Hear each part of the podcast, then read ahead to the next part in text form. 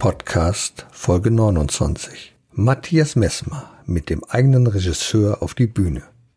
Erfolgreiche Filme leben nicht nur von guten Schauspielern, sondern vor allem von herausragenden Regisseuren. Film- und Bühnenakteure, ja, die haben ihren eigenen Auftritt im Fokus. Der Regisseur hat das große Ganze im Blick. Matthias Messmer ist so jemand, der auf der Bühne alles im Blick hat. So hat er beispielsweise mit der legendären Show der Blue Man Group für unvergessliche Momente gesorgt oder manche Redner und Rednerinnen mit seiner Dramaturgie zu stehenden Ovationen geführt. Als studierter Diplomregisseur gibt er mir in unserem lockeren Gespräch einige Geheimnisse preis. Wir erfahren, wie eine durchdachte Inszenierung vor der Kamera oder auf der Bühne zum erfolgreichen Auftritt wird. Erfolg braucht Verantwortung. Der Podcast von und mit Udo Gast. Herzlich willkommen beim Gastredner. Mein Name ist Udo Gast. Und heute geht es wieder um das Thema Erfolg braucht Verantwortung. Und wie ist das mit so einem Gespräch, wenn das unstrukturiert läuft? Wenn man keine Dramaturgie hat? Wenn man keinen roten Faden hat? Dann ist es manchmal ein Geplapper. Ich habe heute einen Experten, der aus einem Gespräch vom Geplapper eine dramatische Inszenierung macht. Matthias Messmer, herzlich willkommen. Grüß dich, Udo. Matthias, wenn man deinen Namen googelt, mhm. dann erscheint etwas, du wärst in St. Gallen gewesen, hättest dort studiert, Betriebswirtschaftslehre, hättest auch Bücher geschrieben über Perlentaucher, dann taucht dein Bild dabei auf und du hast mir gesagt, das ist Quatsch, das stimmt gar nicht. Ja, da ist irgendwie das Bild mit dem falschen Matthias Messmer verbunden. Ja, das habe ich alles nicht getan, und, ähm, sondern ich habe Regie studiert an der Ernst Busch und habe in Ostberlin kurz nach der Wende das Glück gehabt, ja. so noch das Handwerk sozusagen zu lernen. Und das ist das, was ich jetzt auch immer wieder anwende, wenn ich mit Rednern und mit Menschen, die, sag ich mal, als Botschafter auf die Bühne kommen und etwas zu sagen haben, arbeite.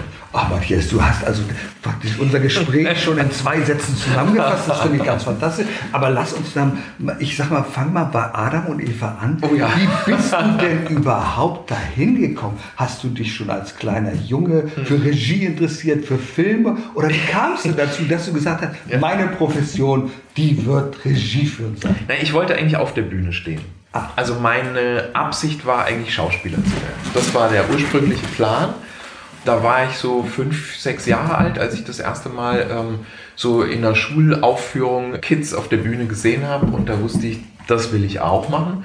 Aber ich bin dann doch sozusagen als Regisseur geendet und nicht als Schauspieler auf der Bühne, sondern eben immer vor der Bühne, hinter der Kamera.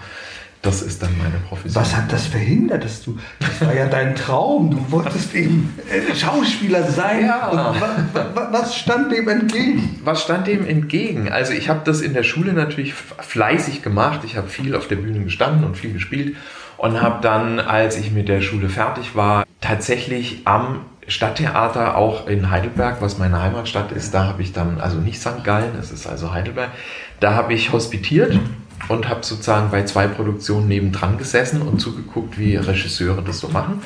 Und habe auch den Schauspielern zugeschaut und muss ehrlich sagen, ich habe da so eine gewisse Naivität verloren.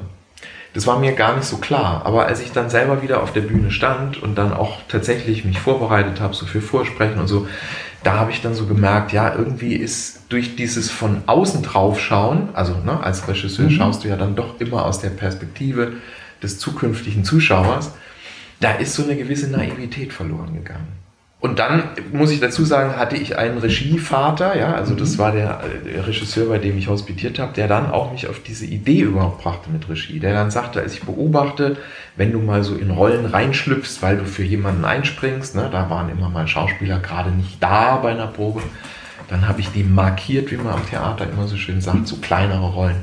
Und er sagt, ja, ich finde das interessant, du denkst dich dann in diese Figur rein und du übernimmst dann so die Haltung. Du, du probierst, was hat diese Figur für eine Haltung eigentlich.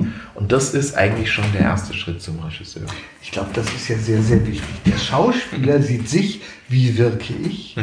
Der Regisseur muss, muss, aber sehen, wie wirkt das gesamte ja, Bild. Genau. Wie wirkst nicht nur du mhm. in diesem Bild, in diesem Set, ja. sondern wie wirkt die Umgebung, wie kommt es rüber? Du siehst das immer aus der Brille des Zuschauers und du hast ja schon in ganz berühmten Produktionen mitgearbeitet. Wenn Leute von Blumen Group etwas mhm. gehört haben, Blumen, erzähl doch mal was von Blumen Group. Viele werden es gar nicht kennen, sagen, aber was sind das blaue Männer? Ja, das sind ganz tolle blaue Männer, die auf der Bühne hervorragendes geleistet ja. haben. Ich habe das in Hamburg gesehen und ich war völlig begeistert. Die laufen ja in Gummistiefeln rum auf der Bühne.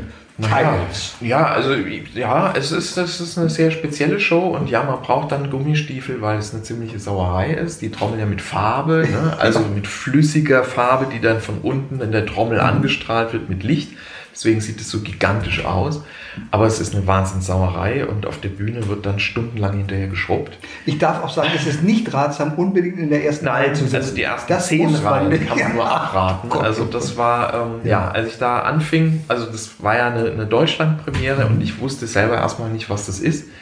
Dann wurde ich nach Amerika geschickt, mir die Show mal anzuschauen und ich war selber erstmal völlig baff und überrascht, weil die natürlich nach allem, was ich gelernt hatte am Regieinstitut und am Theater, ich hatte ja schon über zehn Jahre Theater gemacht, die haben sozusagen das alles auf den Kopf gestellt und ganz viel über Bord geworfen und einfach ganz anders gemacht. Und das war für mich total erfrischend. Das war so das Paralleluniversum zum klassischen Theater, wo der Text im Mittelpunkt steht und hier war sozusagen kein Text. Die sprechen ja auch nicht und so weiter. Also es war schon eine sehr, ja, ja wirklich Paralleluniversum, raus aus, dem, aus der Komfortzone. Ich glaube, viele Zuschauer können sich immer an berühmte Schauspieler erinnern. Die wissen, wer den James Bond gespielt hat. Aber wer der Regisseur dahinter war, mhm. das bleibt oft im Verborgenen. Da fallen uns natürlich Namen ein wie Steven Spielberg. Mhm, äh, und da sagen, ja, da habe ich mal von gehört. Aber Regisseure sind ja eigentlich die, die das Ganze im Blick haben und die ganz andere Sicht der Dinge haben. Du als Regisseur siehst natürlich, wie eine einzelne Szene funktioniert. Du hast ja besondere Ausbildungen auch noch. Ich weiß, du warst mal in Kanada und da hast du etwas gesagt, ein 4DI Smarter, ja, äh, Smarter Meetings Trainer. Aber das ist was ganz anderes. Ja, was ist denn das? Was hat das, das mit Regie zu tun? Erzähl nee, das hat mit Regie eigentlich gar nichts zu tun. Also das hat höchstens mit der Regie von Meetings zu tun. Aber da geht es ja nicht ähm, so sehr um, sag ich mal, die Wirkung nach außen, sondern eher die Wirkung nach innen. Also mhm. da geht es ja eher um die Frage, wie effizient ist so ein Meeting. Und schaffst du es, dass gewisse Selbstdarsteller in einem Unternehmen, die sich gerne in den Vordergrund spielen und die dann manchmal die anderen mundtot machen, die ja. aber vielleicht was wirklich Wichtiges beizusteuern hätten, ähm, wie kriegst du die praktisch geleitet? Und das ist so die Smarter Meetings Methode. Ich habe das noch nie vorher gehört. Das hast du in Kanada gemacht. Ja? Das habe ich da gelernt, genau, zusammen mit einer Kollegin, die auch aus Hamburg kommt und die hat mich darauf gebracht. Die wollte eben ein Tool haben, um Führungskräfte auszubilden und sagte, das ist eine super Methode. Unter anderem lernst du auch eben ein Meeting zu strukturieren. Und dann habe ich eben diese ähm, Ausbildung gemacht. Ähm, bei One Smart World heißt der Trainingsanbieter, der mhm. die entwickelt hat, die Methode. Und 4DI ist diese vierdimensionale Intelligenz. Also das war sozusagen meine Trainerausbildung. Das war natürlich für mich klasse, weil ich bis dahin wirklich ja nur ja, die klassische Regie kannte. Und das war so das Gegenstück, um mal in, in der Businesswelt auch als Trainer überhaupt ja, arbeiten zu können, um so Trainingsmethoden zu lernen. Didaktik, wie baue ich so einen Kurs auf, wie baue ich so eine ja, gut strukturierte Session mit mehreren Menschen auf. Und das habe ich da gelernt. Ja. Da werden wir später nochmal drauf zu sprechen kommen, weil das ist ja dieses Wissen, wendest du ja heute ganz konkret ja. an, ja. auch äh, um Firmen voranzubringen, mhm. Firmen-Events, mhm. ganz viele Dinge. Du arbeitest mit bekannten Trainern, Speakern zusammen. Lass uns mal zurückgehen auf den Bereich Bühne. Es gibt ja einen großen Unterschied zwischen dem, was auf der Leinwand mhm. gebannt wird und das, was live auf der Bühne mhm. stattfindet. Wo siehst du da die großen Unterschiede oder die Herausforderung, als Schauspieler auf der Bühne zu sein und das als mhm. Regisseur zu sehen und als Schauspieler im Set zu sein? Naja, das, also ich glaube, der entscheidende Unterschied ist, der Schauspieler auf der Bühne muss es wiederholen können. Ja. Und Speaker, mit denen ich arbeite, müssen es auch wiederholen können. Ja, da reicht es nicht, dass es einmal super toll war, weil die Kamera es eingefangen hat und dann ist es archiviert für alle Zeit und dann musst du es nie wieder können. Also als Speaker, und das kennst du ja auch, musst du ja einen Plan haben, den du immer wieder abrufen kannst und der trotzdem nicht auswendig gelernt ist. Du willst ja auch nicht das Gefühl haben, das hat er jetzt schon tausendmal erzählt, der langweilt sich schon selber, dann hörst du ja nicht mehr zu. Und beim Schauspieler ist es auch so. Es muss ja auf der Bühne so wirken, als würde es jetzt passieren und nicht, als hätte man es zwei Monate lang geprobt.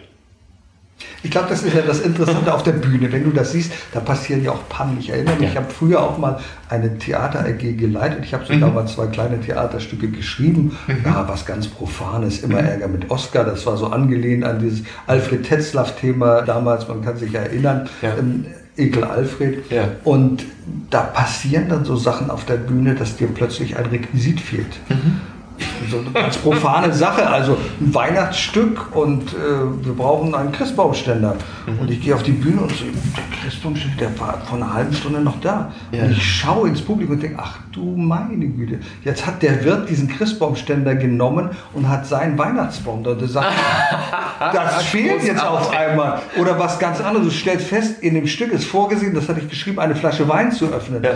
Und ich denke, ach du meine Güte, was du jetzt vergessen hast, einen Öffner zu haben. Und dann hast du keinen Öffner, aber da musst du plötzlich improvisieren. Es muss aber so aussehen, dass du sagst, ach, das ist so. Und dann habe ich natürlich meinen Finger da reingesteckt in die Weinflasche. Mhm. Das Blöde war nur, der Finger ging nicht ja, das sind, das und das sind so Sachen, die sind auf der Bühne anders im Film. Ja, dann heißt Cut.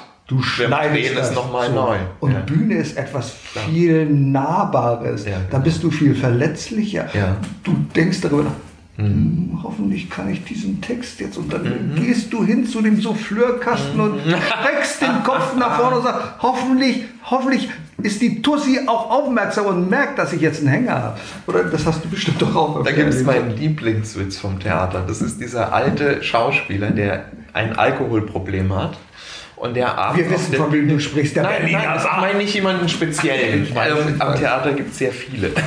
Und der hat dieses Problem, dass er dann auch wirklich seinen Text nicht mehr weiß. Mhm. Und an einem Abend ist es so schlimm, die Soufflöse fängt also an mit mhm. Textzeilen, die er jetzt sagen können sollte. Und er ist überhaupt nicht in der Lage, äh, darauf irgendwie einzugehen und sagt dann nur, jetzt keine Details. Welches Stück, welcher Akt?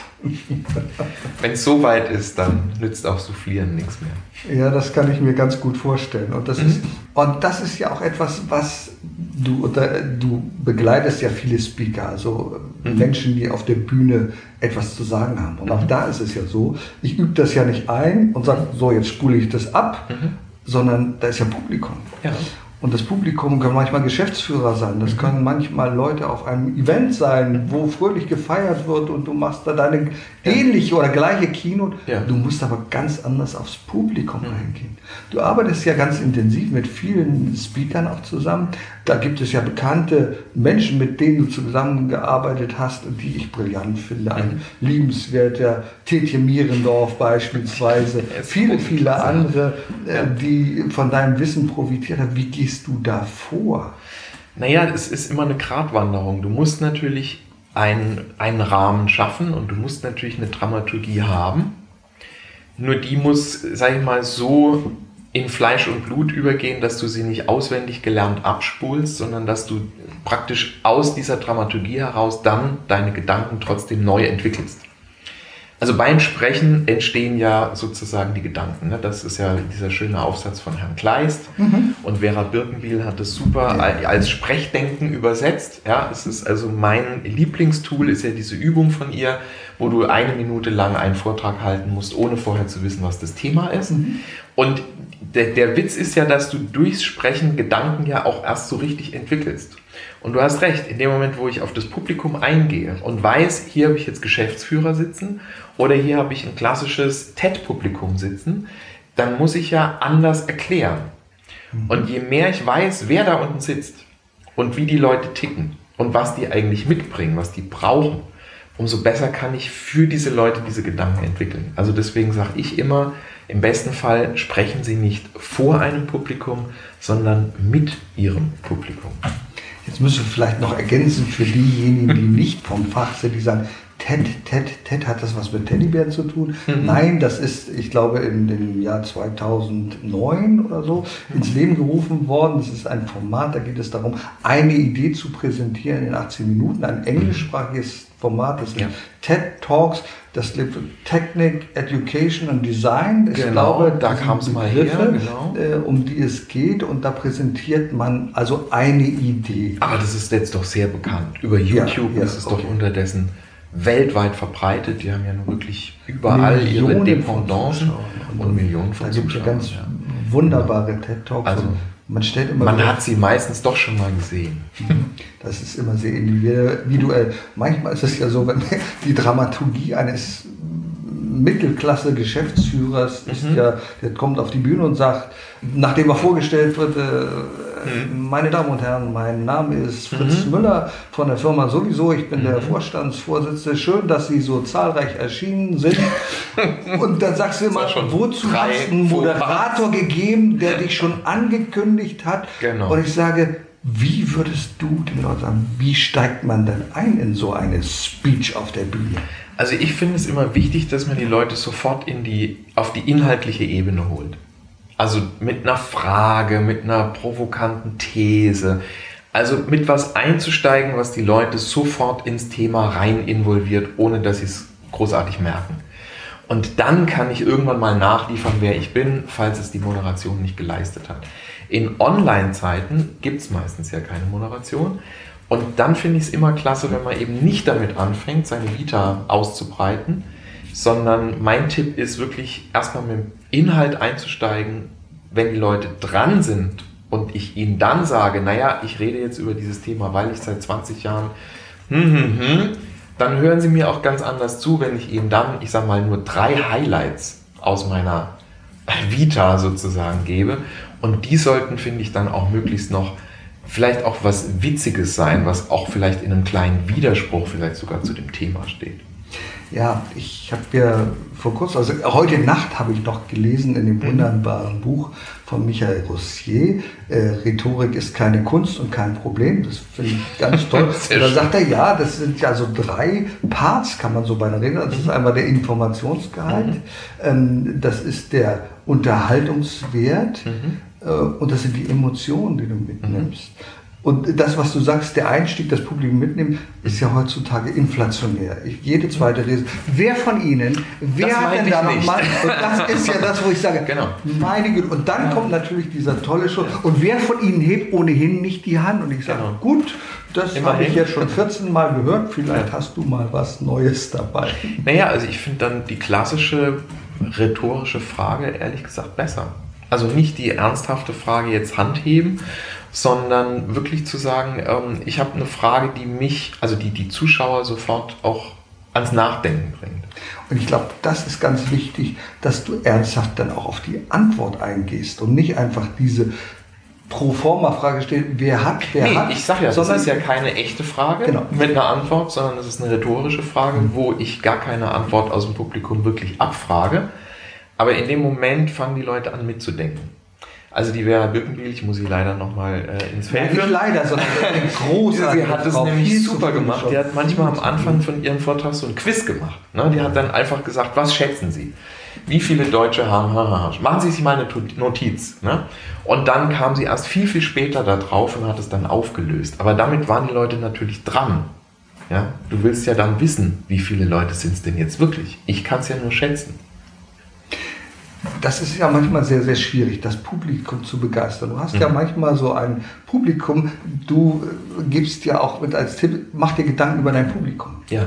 Manchmal stehst du vor einem Publikum und weißt nicht, was ist das für ein ja, Publikum. Das ist blöd. so, und dann sagst du, wo kommen die her? Mhm. Sind das Selbstständige? Mhm. Sind das vielleicht Leute, die Persönlichkeitsentwicklung machen? Sind das Leute, die nur unterhalten werden? Mhm wie schwierig ist das denn? Was machst naja, du denn? Also ich muss dir ganz ehrlich sagen, da würde ich dann nur eine ganz direkte Frage stellen. Also wenn du im Vorfeld keine Chance hattest, das rauszukriegen, weil der Veranstalter, keine Ahnung, dir nicht sagen konnte, wer da nun wirklich dann sitzt oder sich zuschaltet, Online ist es natürlich mitunter wirklich noch schwieriger. Ähm, dann würde ich tatsächlich die Leute fragen. Ganz direkt. Und eben nicht das blöde Handzeichen, sondern dann wirklich sagen, schreiben Sie mal was in den Chat. Oder wenn es live ist, halt wirklich sagen, wer von Ihnen ist denn Unternehmer, wer ist denn, keine Ahnung, äh, Solopreneur, Startup, bla bla bla. Damit ich weiß, mit wem ich spreche und was sind denn Ihre größten Herausforderungen. Weil das ist eine ganz andere Dialogbasis, als wenn ich da einfach mein Ding durchziehe. Nun sind ja Speaker-Ausbildungen heute inflationär im ja. Angebot. Ne? der drei Tage Workshop mit dem mm. Freitag beginnen und dann wirst du zum Top-Speaker, weil du hast es einfach verdient. Mm. Du hast, eine, hast, Botschaft, du hast eine, Botschaft, die kannst du. Du hast einen gewissen Leidensdruck ja. und ich habe manchmal das Gefühl, dass gewisse Probleme, auch psychische Probleme, ich habe ja mhm. noch Heilpraktiker für Psychotherapie äh, gelernt mhm. und dann denke ich, die Verarbeitung findet auf der Bühne statt, ja. vor Publikum. Ich mhm. muss einfach darüber berichten, wie schlimm es mir ging mit meiner Oma, die mich laufend geprügelt hat. Und ich mhm. sage, okay, kann man machen, muss man aber nicht tun. Was glaubst du, wenn man auf die Bühne kommt, so eine Speaker-Ausbildung? Mhm. Das geht doch nicht an einem Wochenende, nicht in vier Wochen. Das braucht doch einen Reifeprozess, oder? Das braucht Zeit. Und deswegen muss ich ehrlich sagen, mache ich bis jetzt auch keine Speaker-Ausbildung. Weil das finde ich Quatsch zu behaupten, dass das in drei Tagen geht. Also mein Fernziel ist, mal wirklich ein, eine, mit einer kleinen Gruppe von Leuten einen Prozess anzuschieben, der ein halbes Jahr geht. Ein halbes Jahr halte ich für realistisch und dann auch mit Leuten, wo ich sage, die wollen vielleicht gar nicht Speaker werden. Weil auch das finde ich ein bisschen inflationär. Ich lerne immer wieder Leute kennen, die sagen, ja, ich muss zwar immer wieder vor die Kamera und muss in irgendwelchen Zoom-Calls präsentieren. Ich werde gefragt, bei irgendeiner Veranstaltung einen Impuls zu geben zu meinem Thema, weil ich bin da Experte. Aber ich bin eigentlich nicht jemand, der jetzt hauptberuflich Speaker werden will. Und für mich ist so eine Speaker-Ausbildung eigentlich Quatsch. Ja? Und für die Leute möchte ich eigentlich, ich nenne die mal Botschafter. Ja. Ja, weil das sind Leute, die haben eine Botschaft. Das sind Leute, die haben ein Buch geschrieben oder sind seit Jahren irgendwie als, weiß ich nicht, Trainer, als Coaches, als Berater unterwegs oder machen etwas als Unternehmer, haben vielleicht ein Unternehmen gegründet und werden immer dazu wieder gefragt, wie sie das angestellt haben. Habe ich letztens gerade wieder eine kennengelernt, eine Unternehmerin, die ist großartig. Und die hat irgendwann gesagt, ich werde nie eine Speakerin, aber ich werde immer wieder auf die Bühne geholt. Und das möchte ich jetzt mal professionalisieren. Und das würde ich mal sagen, das wäre sozusagen die Ausbildung. Und auch nicht Ausbildung, sondern sage ich mal das Training für den Botschafter. So. Ich finde ja gut den Ansatz zu sagen, du kannst an und für sich nichts richtig und nichts falsch machen. Ja. Du bist so, wie du bist auf richtig. der Bühne. Da gibt es also ja. Menschen, die können sich gar nicht richtig artikulieren. Den hörst du aber dennoch mhm. faszinierend zu, weil du spürst, die haben ein Thema. Genau. Und dann gibt es aber diese, vereinen beides, die sind großartig. Die sind keine Experten, mhm. aber sie sind doch Experten für ihr Leben. Mhm. Eine von denen, die wir sehr gut kennen, beide, ist meine liebe Freundin Dörte Mark. Mhm. Eine blinde Rednerin, Moderatorin, die von ihrem Leben berichtet, wie sie auf einmal erfährt mit 26 Jahren, ich werde blind. Mhm. Und jetzt gibt es zwei Möglichkeiten, zu sagen, ja, ich werde nicht blind, das ist Blödsinn, das geht gar nicht. Oder ich bringe mich um und sie macht was Großartiges daraus, baut das Trümmer Schloss. Und heute geht sie auf die Bühne und hat Standing Ovations, weil mhm. sie so authentisch, so humorvoll darüber berichtet. Und ja. ich glaube, das ist der Schlüssel, wenn du auf die ja. Bühne gehst, weil diese Dramaturgie baut sich dann von alleine auf. Ja, die baut sich nicht ganz von alleine auf. Naja, also ich wollte das nicht ändern, was du machst. Genau nee, deswegen nee, kommen ist, die Leute aber das, das ist ein guter Punkt. Also es ist natürlich richtig, wenn du was zu erzählen hast, so eine Story wie die, ja. die du jetzt sagst, oder auch Tetje hat ja auch eine Story. Ne? Ich genau. meine, der hat ja was geschafft, in ein paar Jahren seine 70 Kilo irgendwie genau. loszuwerden. Dann ist es ja auch was, was die Leute fasziniert. Und trotzdem bist du ja, wenn du selber darüber erzählst, so dicht drauf, dass du ja oft nicht so richtig raffst, was daran ist jetzt wirklich interessant für die Zuschauer. Wie baue ich das auf, dass die mir auch bis zum Schluss folgen, dass es nicht zwischendurch tot langweilig wird, weil sie das Gefühl haben, jetzt wissen sie eigentlich schon alles. Also diese Kniffe, diese Tricks, so einen Spannungsbogen zu bauen und einen roten Faden zu entwickeln, das ist was, das kann man, finde ich, relativ schnell lernen. Also da würde ich mal sagen, wenn man das vier Wochen intensiv tut, und dafür gibt es jetzt eine Vortragswerkstatt, die ich jetzt schon mhm. einmal gemacht habe letztes Jahr und die ich jetzt wiederhole. Dann habe ich so das Gefühl, kommen die Leute wirklich voran und sind schneller in ihrer Vorbereitung, egal ob es dann eine Präsentation oder ein Webinar ist oder sogar ein YouTube-Film oder so, aber dann haben sie einen roten Faden für sich und eine Struktur und das gibt ihnen dann wiederum Sicherheit als Redner. Matthias, ich finde das toll. Das Schöne ist ja, du nimmst ja eine Frage vorweg. Ne? Ja, Diese Frage ist im Hinterkopf von deiner Vortragswerkstatt zu berichten und sagst, ich flechte das nur so ein, dass wir es auch nicht vergessen. ich das, vergesse es. Ja, ja, ja, nein, nein, nein. Lass Aber du hast mal, Dramaturgie gesagt. Genau. Das ist, das, das ist die große Überschrift von der Vortragswerkstatt. Richtig. Und ist eben nicht Speaker-Ausbildung. Ganz auch genau. wenn wir da ganz viel natürlich dann immer noch darüber reden, wie ich eine bestimmte Wirkung erziele, wie ich was adressiere an die Zuschauer. Aber drüber steht erstmal die Dramaturgie. Du hast recht. Und im Moment ist ja saure Gurkenzeit für Speaker. Wir hören ja. den Begriff Speaker, Speaker, Speaker, das sind Redner. Das sind Leute, die reden. Und ich wünsche mir Menschen auf der Bühne, die nicht nur sprechen können, sondern die auch was zu sagen haben. Das ist ja oft ein ganz, ganz großer Unterschied, mhm. ne, muss ich sagen. Mhm. Ich kann mich erinnern an einen Politiker, den wir mal eingeladen hatten zu unserem Verein Lüneburger Kaufleute. Und der hat, ich will den Namen jetzt nicht sagen, er lebt auch nicht mehr. Und dann hat er eine Dreiviertelstunde uns fasziniert, hat Berichte gemacht und wir waren, wir waren gefesselt. Mhm. Und dann sagt er, jetzt erzähle ich Ihnen noch mal was über dieses Projekt. Mhm. Und das ist beim Herrenessen so, mhm. du weißt, um 19 Uhr geht das los mhm. und um 20.15 Uhr ist das Essen, das serviert. So, und denkst, okay, was kommt denn jetzt noch? Na, gehen wir mal noch fünf Minuten. Dann hat es noch eine ganze Stunde gedauert. Eine ganze Stunde voller Wiederholung und Dinge, die noch mhm. fehlen. Und, und dann sitzt du da und denkst, das fing so toll an, das ging mhm. so los und plötzlich ja, merkst du, wie die Kurve nach unten geht und jeder sagt, oh, wann gibt es denn hier was zu essen und sagt, ja. hör doch endlich auf. Ja. Ich glaube, das Viele Redner haben genau dieses Problem. Ich bin so toll mhm. und ich muss euch noch mehr von mir berichten. Mhm. Ich glaube, eine große Herausforderung in dieser sauren Gruppenzeit ist ja genau das, wenn du kein Publikum hast. Ja. Wenn du Publikum hast, dann weißt du, wie du wirkst. Dann siehst du, oh, die ersten gucken ins Handy, machen, oh, gähnen. Ja, dann siehst du da ist. Was machst ja. du vor der Kamera? Wie fängst du es dann mit den Leuten an? Was sagst du denen denn, die jetzt müssen wir die ganze Zeit in die Kamera gucken. Ich weiß ja, wenn du dir ein Video anschaust von einem Redner, der auf der Bühne war, dann siehst du, der guckt dahin, der mhm. guckt dahin, der guckt dahin. Wie ist es jetzt? Wie würdest du es jetzt sehen? Guckst du die ganze Zeit in die Kamera? Nee, nicht die ganze Zeit. Aber wenn ich jetzt eine Botschaft zu versenden habe, ne, dann, dann schaue ich natürlich schon in die Kamera.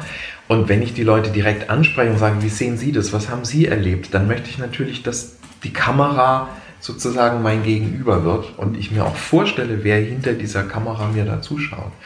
Aber das jetzt sklavisch die ganze Zeit nur in diese Kamera zu schauen, das wird dann auch anstrengend und auch künstlich.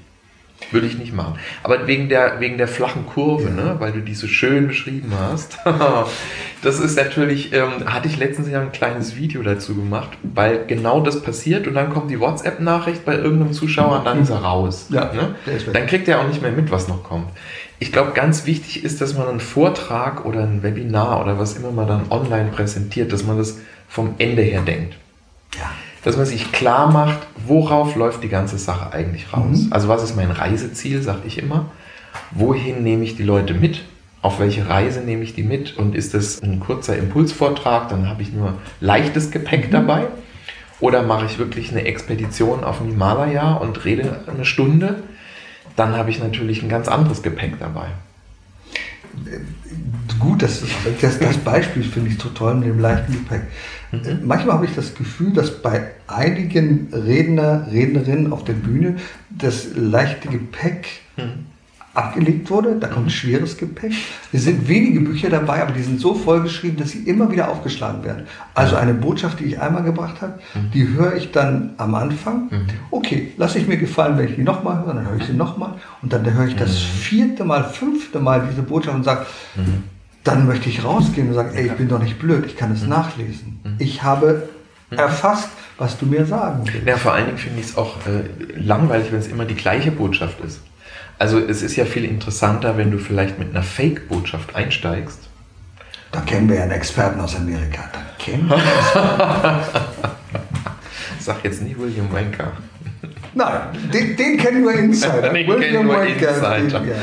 Der macht sowas DT, auch gerne. Ja. Mhm. Nicht E.T., sondern DT. ne? Mit einer Fake-Botschaft einzusteigen und die Leute unter Umständen erstmal total zu irritieren Ja.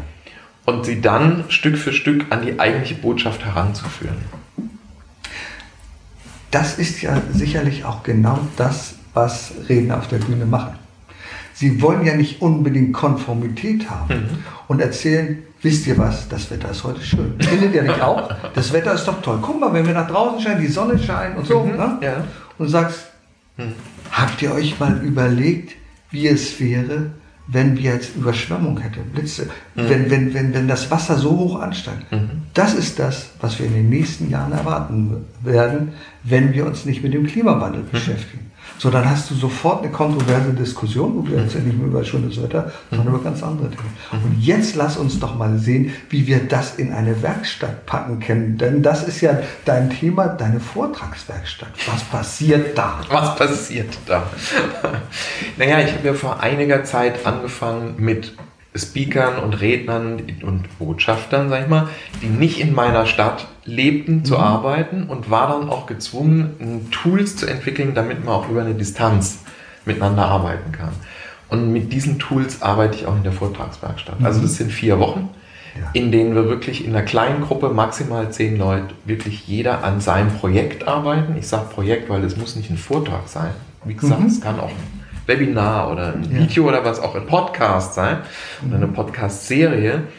Auch das braucht ja eine Dramaturgie und die Leute bringen sozusagen ihr Projekt mit und dann gibt es ein erstes Tool, mit dem du deinen Standort definierst und sagst, wer bin ich eigentlich, wo will ich hin, was ist mein Publikum, was will ich bei den Leuten bewirken. Und dann im nächsten Schritt geht es um den roten Faden. Das ist das Tool, was es ja auch kostenlos auf meiner Webseite gibt, in einer kleinen, einfachen Form. Das ist hier dann natürlich in der Deluxe-Variante, wo man dann wirklich sehr genau die Dramaturgie erarbeitet, den roten Faden. Und dann gibt es noch die Tools, mit denen dann das Skript entsteht. Das sind meine digitalen Moderationskarten. Die liegen auch alles in der Cloud, dass man gemeinsam drauf zugreifen, gemeinsam auch gleichzeitig dran arbeiten kann. Und da schauen wir dann immer wieder rein und dann gibt es eben Zoom-Sessions, in denen wir dann aber auch in der Performance arbeiten und auch uns gegenseitig Feedback geben und so.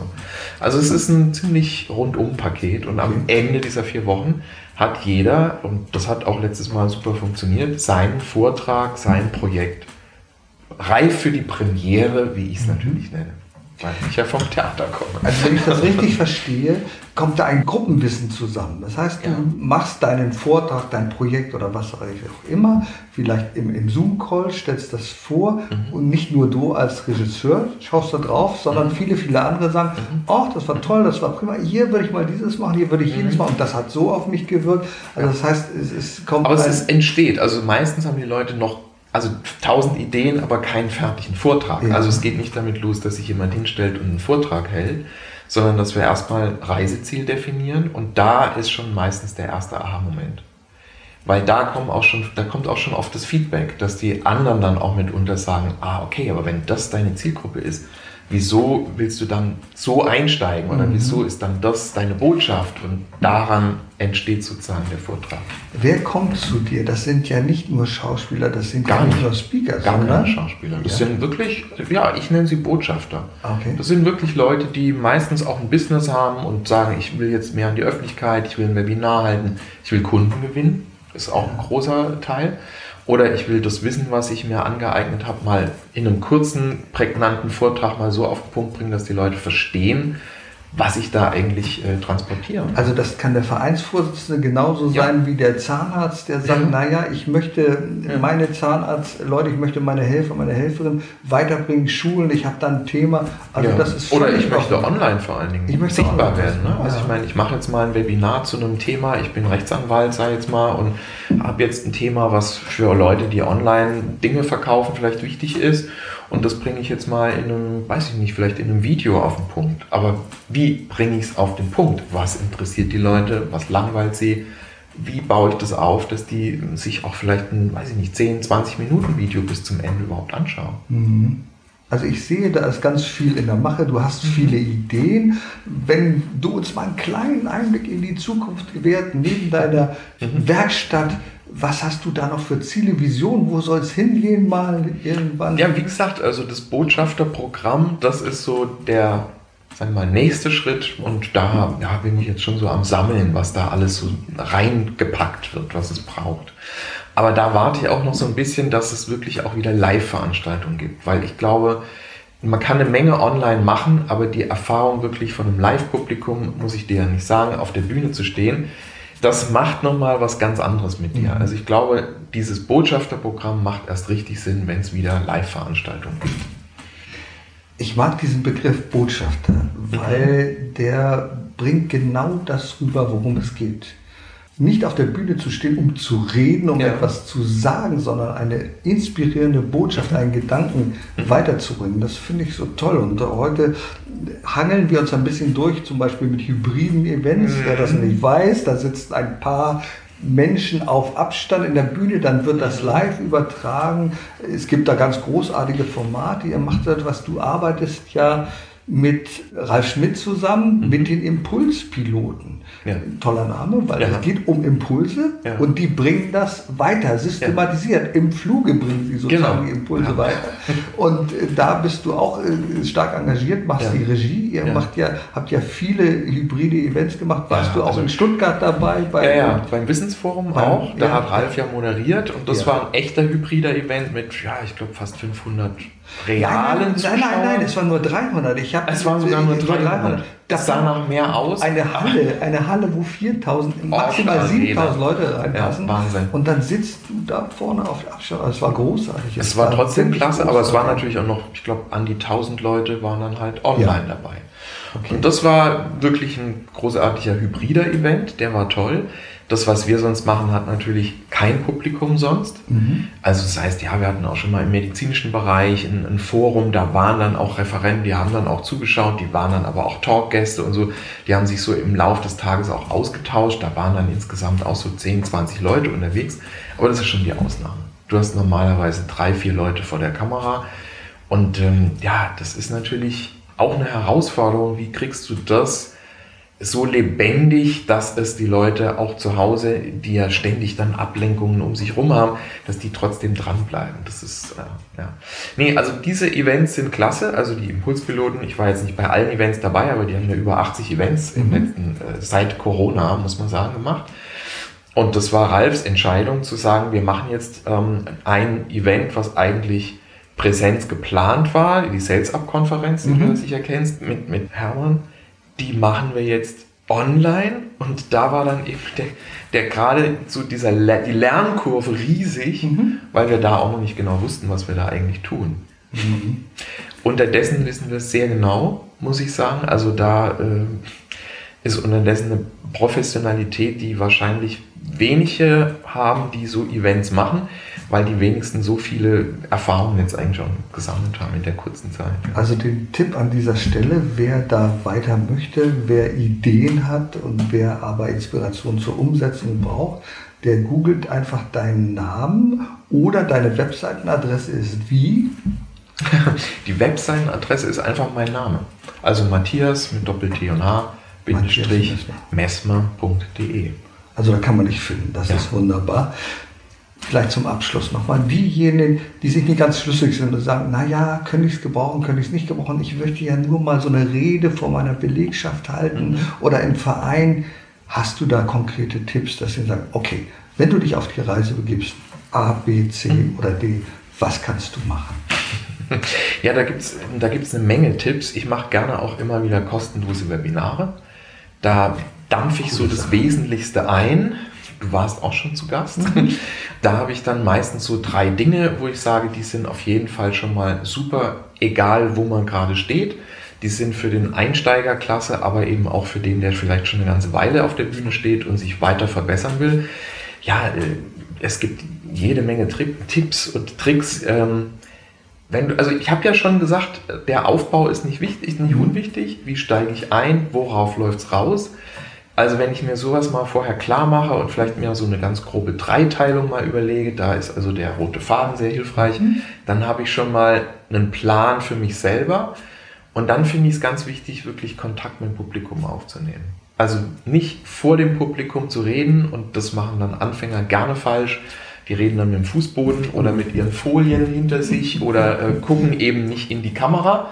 Ja, also was ich da auch schon an wirklich tollen Referenten gesehen habe, mit tollen Inhalten, die aber dann die ganze Zeit auf ihren zweiten Bildschirm gucken und nicht auf die Kamera, in die Kamera schauen. Also der Kontakt zum Publikum, der ist, finde ich, das absolute äh, Basic. Ein gutes Beispiel dafür ist Tanzen. Mhm.